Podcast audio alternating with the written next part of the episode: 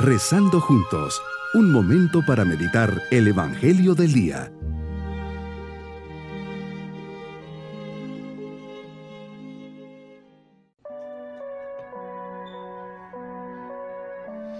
Qué gusto saludarles, esperando se encuentren muy bien, llenos de la presencia de Dios en este día lunes de la séptima semana de Pascua.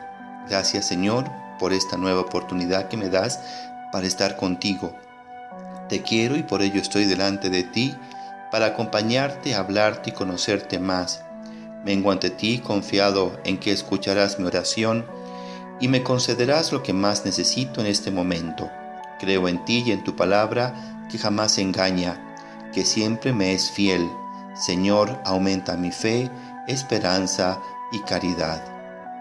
Meditemos en el Evangelio de San Juan capítulo 16 versículos 29 al 33.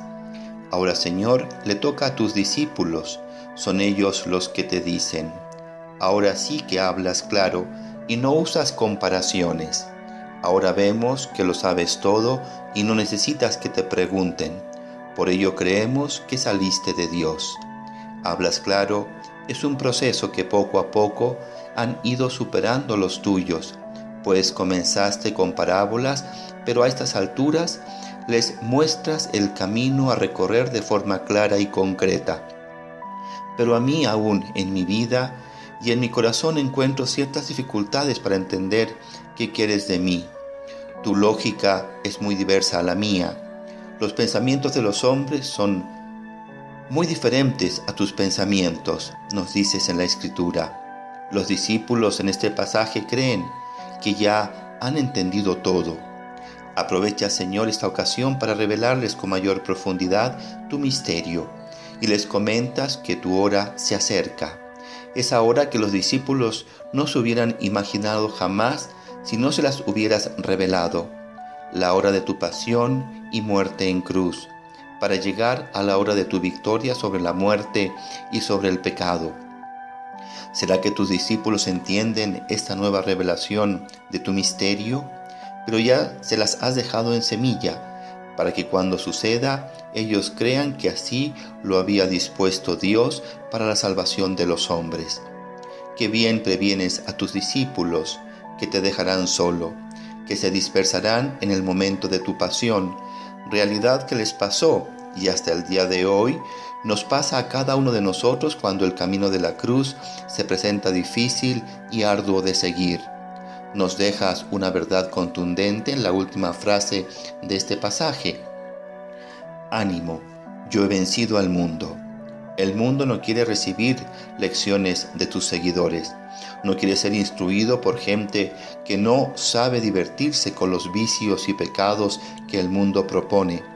Este mundo no desea seguir el camino de tus seguidores y menos el camino que tú les propones, ya que esto implica seguir el camino del sacrificio, de la renuncia y del olvido de sí mismo. Este mundo nos quiere excluir y en algunos lugares hasta hacer desaparecer, ya que le somos molestos. Señor, tú lo has dicho, tienes la última palabra, el triunfo lo tienes tú.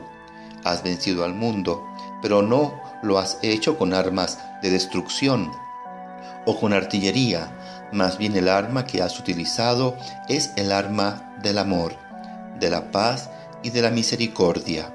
Con esta arma fuiste capaz de subirte a ese madero llamado cruz y perdonar a tus verdugos. Con esta arma te olvidaste totalmente de ti para salvarme. El amor que San Pablo en su carta a los Corintios en el capítulo 13 nos dice muy bien lo que es el amor. El amor es paciente, no se engríe, disculpa a los demás, alaba lo bueno de los otros, etc. ¿En dónde buscarlo y encontrarlo? En la Sagrada Escritura, en el sagrario y en la cruz. Es ahí donde vamos a foguear nuestro corazón para amarte, para amar a nuestro prójimo y amarnos a nosotros mismos. Ánimo, yo he vencido al mundo, nos compartes esta gran victoria a través del amor. Mi propósito en este día será no separarme de Cristo en los momentos de cruz y sufrimiento, saber acompañar a Cristo en todos los momentos y circunstancias de mi vida creer en las palabras de Cristo que me invita a tener confianza en Él que ha vencido al mundo. Mis queridos niños, Jesús nos enseña todas las verdades y que habrá momentos difíciles que tenemos que estar cerca de Jesús y creer siempre en Él. Por otra parte, Él nos quiere dar la paz y nos confirma que Él ha vencido al mundo. Y nos vamos con la bendición del Señor. Y la bendición de Dios Todopoderoso, Padre, Hijo y Espíritu Santo, descienda sobre todos nosotros. Bonito día.